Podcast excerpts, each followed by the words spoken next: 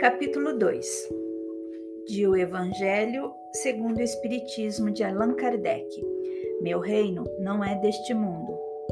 A vida futura, a realeza de Jesus, ponto de vista, instruções dos Espíritos, uma realeza terrestre. 1. Um, Pilatos, tendo entrado de novo no palácio e feito vir a Jesus vir, vir Jesus à sua presença, perguntou-lhe: És o rei dos judeus? Respondeu-lhe Jesus: Meu reino não é deste mundo. Se o meu reino fosse deste mundo, a minha gente houvera combatido para impedir que eu caísse nas mãos dos judeus. Mas o meu reino ainda não é aqui. Disse-lhe então Pilatos: És, pois, rei? Jesus, lhes.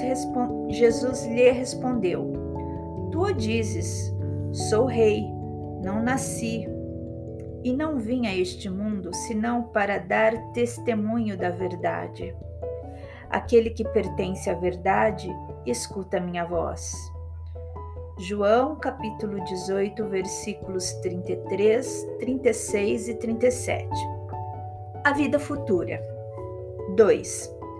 Por essas palavras, Jesus claramente se refere à vida futura que ele apresenta em todas as circunstâncias como a meta que a humanidade irá ter e como devendo constituir objeto das maiores preocupações do homem na Terra. Todas as suas máximas se reportam a esse grande princípio. Com efeito, sem a vida futura, nenhuma razão de ser teria a maior parte dos seus preceitos morais, donde vem que os que não creem na vida futura, imaginando que ele apenas falava na vida presente, não os compreendem ou os consideram pueris. Esse dogma pode, portanto, ser tido como o eixo do ensino do Cristo, pelo que foi colocado num dos primeiros lugares à frente desta obra. É que ele tem de ser o ponto de mira de todos os homens. Só ele justifica as anomalias da vida terrena e se mostra de acordo com a justiça de Deus. 3. Apenas ideias muito imprecisas tinham os judeus acerca da vida futura. Acreditavam nos anjos, considerando os seres privilegiados da criação. Não sabiam, porém, que os homens podem um dia tornar-se anjos e partilhar da felicidade destes. Segundo eles, a observância das leis de Deus era recompensada com os bens terrenos, com a supremacia da nação a que pertenciam, com vitórias sobre os seus inimigos. As calamidades públicas e as derrotas eram o castigo da desobediência daquelas leis, àquelas leis. Moisés não pudera dizer mais do que isso a um povo pastor e ignorante, que precisava ser tocado, antes de tudo, pelas coisas deste mundo. Mais tarde, Jesus lhe revelou que há outro mundo, onde a justiça de Deus segue o seu curso é esse o mundo que ele promete aos que cumprem os mandamentos de Deus, e onde os bons acharão sua recompensa. Aí o seu reino, lá é que ele se encontra na sua glória, e para onde voltaria quando deixasse a terra. Jesus, porém, conformando seu reino. Jesus, porém, conformando seu ensino com o estado dos homens de sua época, não julgou, conveniente dar-lhes luz completa, percebendo que eles ficariam deslumbrados, visto que não a compreenderiam. Limitou-se a, de certo modo, apresentar a vida futura apenas como um princípio, como uma lei da natureza, a cuja ação ninguém pode fugir. Todo cristão, pois, necessariamente crê na vida futura. Mas a ideia que muitos fazem dela é ainda vaga, incompleta e, por isso mesmo, falsa em diversos pontos. Para grande número de pessoas, não há a tal respeito mais do que uma crença balda de certeza absoluta, donde as dúvidas e mesmo a incredulidade.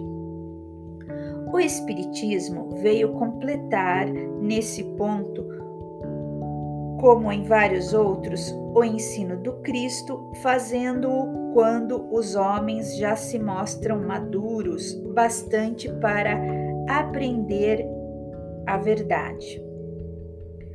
Com o Espiritismo, a vida futura deixa de ser simples artigo de fé, mera hipótese, torna-se uma realidade material que os fatos demonstram, porquanto são testemunhas oculares os que a descrevem nas suas fases todas, em todas as suas peripécias, e de tal sorte que, além de impossibilitarem qualquer dúvida a esse propósito, facultam a mais vulgar inteligência a possibilidade de imaginá-la sob seu verdadeiro aspecto. Como toda gente imagina país cuja per pormenorizada descrição, leia. Ora, a descrição da vida futura é tão circunstanciadamente feita, são tão racionais as condições ditosas ou infortunadas da existência dos que lá se encontram, quais eles próprios que cada um aqui a seu mau grado, reconhece e declara a si mesmo que não pode ser de outra forma, porquanto, assim sendo, patente fica a verdadeira justiça de Deus.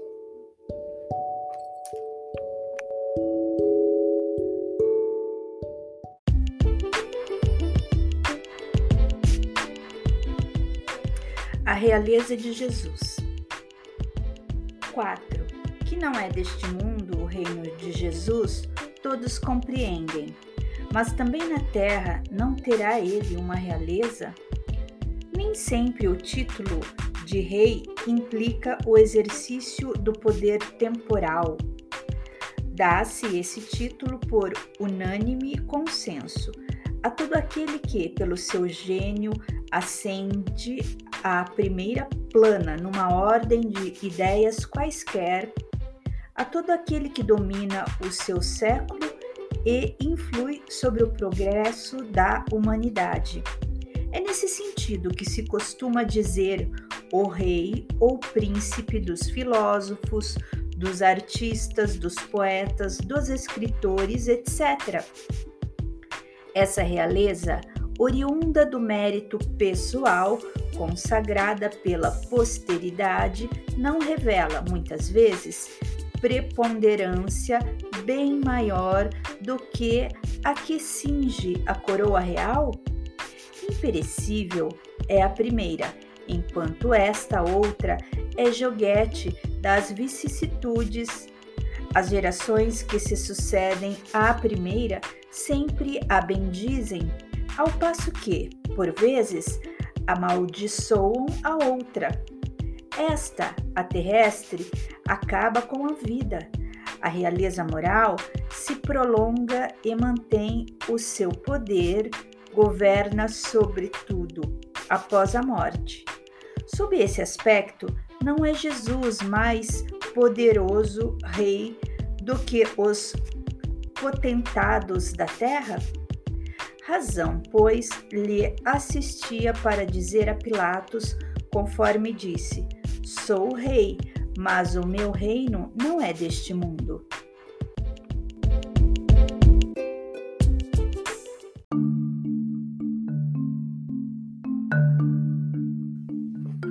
O ponto de vista. 5. A ideia clara e precisa que se faça da vida futura proporciona inabalável fé no porvir, fé que acarreta enormes consequências sobre a moralização dos homens, porque muda completamente o ponto de vista sobre o qual encaram eles a vida terrena. Para quem se coloca pelo pensamento na vida espiritual, que é indefinida, a vida corpórea se torna simples passagem breve estada num país ingrato. As vicissitudes, as tribulações dessa vida não passam de incidentes que ele suporta com paciência, por sabê-las de curta duração, devendo seguir-se-lhes um estado mais ditoso. A morte nada mais restará de aterrador, deixa de ser a porta que se abre para o nada e torna-se a que dá para a libertação, pela qual entra o exilado numa mansão de bem-aventurança e de paz, sabendo temporária e não definitiva a sua estada no lugar onde se encontra, menos atenção presta às preocupações da vida, resultando-lhe daí uma calma de espírito que tira àquela muito do seu amargor. Pelo simples fato de duvidar da vida futura, o homem dirige todos os seus pensamentos para a vida terrestre, sem nenhuma certeza quanto ao porvir dá tudo ao presente. Nenhum bem, divisando mais precioso do que os da terra, torna-se qual a criança que nada mais vê além de seus brinquedos. E não há o que não faça para conseguir os únicos bens que se lhe afiguram reais. A perda do menor deles lhe ocasiona causticamente pesar um engano, uma decepção, uma ambição insatisfeita, uma injustiça de que seja vítima, o orgulho ou a vaidade feridos são outros tantos tormentos que lhe transformam a existência numa perene angústia, infligindo-se ele desse modo a si próprio verdadeira tortura de todos os instantes, colocando o ponto de vista de onde considera a vida corpórea, no lugar mesmo em que ele aí se encontra. Vastas proporções assume tudo o que o rodeia. O mal que o atinja, como o bem que toque aos outros, grande importância adquire aos seus olhos Àquele que se acha no interior de uma cidade, tudo lhe parece grande, assim os homens que ocupem as altas posições como os monumentos. Suba ele, porém, a uma montanha e logo bem pequenos lhe parecerão homens e coisas. É o que sucede ao que encara a vida terrestre do ponto de vista da vida futura. A humanidade, tanto quanto as estrelas do firmamento, perde-se na imensidade. Percebe então que grandes e pequenos estão confundidos como formigas sobre um montículo de terra que proletários e potentados são da mesma estatura e lamenta que essas criaturas efêmeras e tantas caseira a tantas canseiras se entreguem para conquistar um lugar que não que tão pouco as levará e que por tão pouco tempo conservarão. Daí se segue que a importância dada aos bens terrenos está sempre em razão inversa da fé na vida futura. 6. Se toda a gente pensasse dessa maneira, dir-se-ia tudo na terra periclitaria porquanto ninguém mais se ocuparia com as coisas terrenas.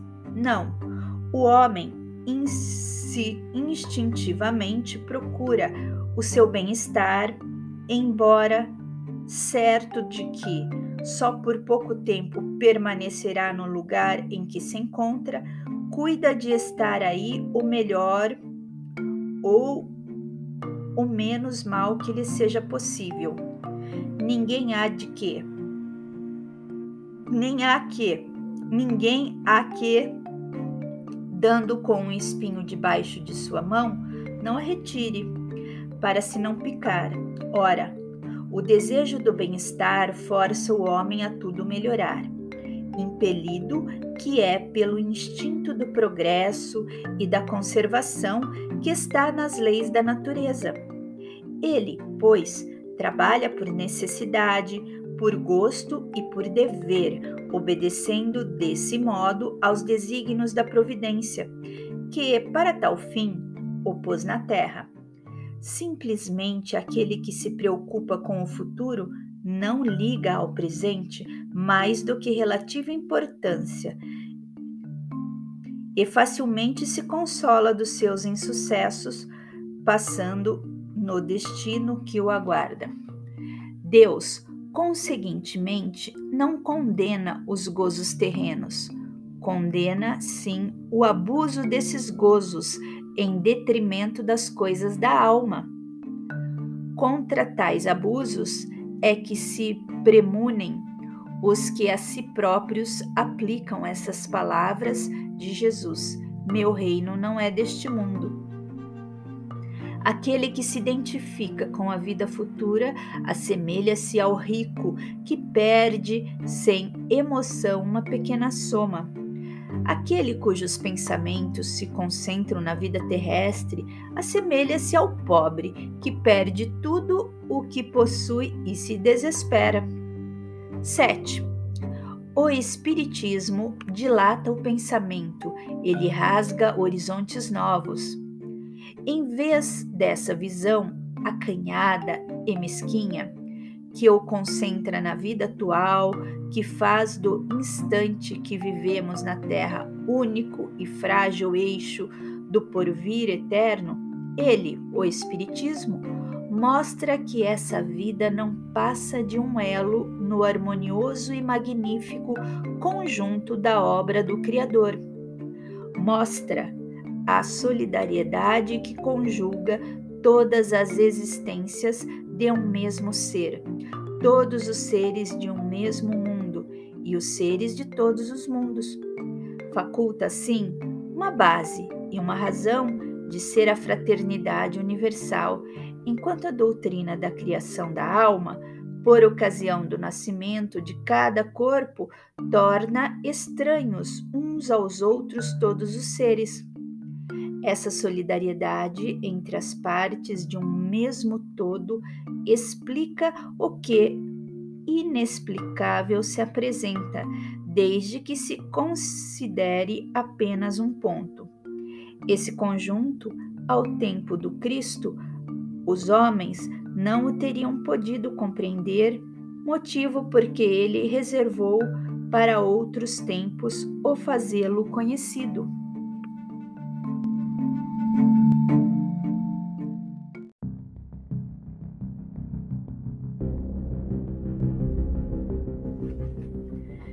Instruções dos Espíritos. Uma realeza terrestre. 8. Quem melhor do que eu pode compreender a verdade destas palavras de Nosso Senhor? O meu reino não é deste mundo? O orgulho me perdeu na terra. Quem, pois, compreenderia o nenhum valor dos reinos da terra se eu o não compreendia? Que trouxe eu comigo da minha realeza terrena? Nada, absolutamente nada. E, como que para tornar mais terrível a lição, ela nem sequer me acompanhou até o túmulo. Rainha entre os homens, como rainha julguei que penetrasse no reino dos céus. Que desilusão, que humilhação! Quando, em vez de ser recebida aqui, qual soberana, vi acima de mim, mas muito acima, homens que eu julgava insignificantes e aos quais desprezava por não terem sangue nobre. Ó, oh, como então compreendi a esterilidade das honras e grandezas que com tanta avidez se resquetam na terra. Para se granjear um lugar neste reino, não são necessárias a abnegação, a humildade, a caridade em toda a sua celeste prática, a benevolência para com todos. Não se vos pergunta o que fostes, nem que posição ocupastes, mas que bem fizestes, quantas lágrimas enxugastes. Ó Jesus, tu o disseste, teu reino não é deste mundo, porque é preciso sofrer para chegar ao céu, de onde os degraus de um trono a ninguém aproximam. A ele só conduzem as veredas mais penosas da vida. Procurai-lhe, pois, o caminho através das urzes e dos espinhos, não por entre as flores. Correm os homens por alcançar os bens terrestres, como se os houvessem de guardar para sempre. Aqui, porém, todas as ilusões se somem.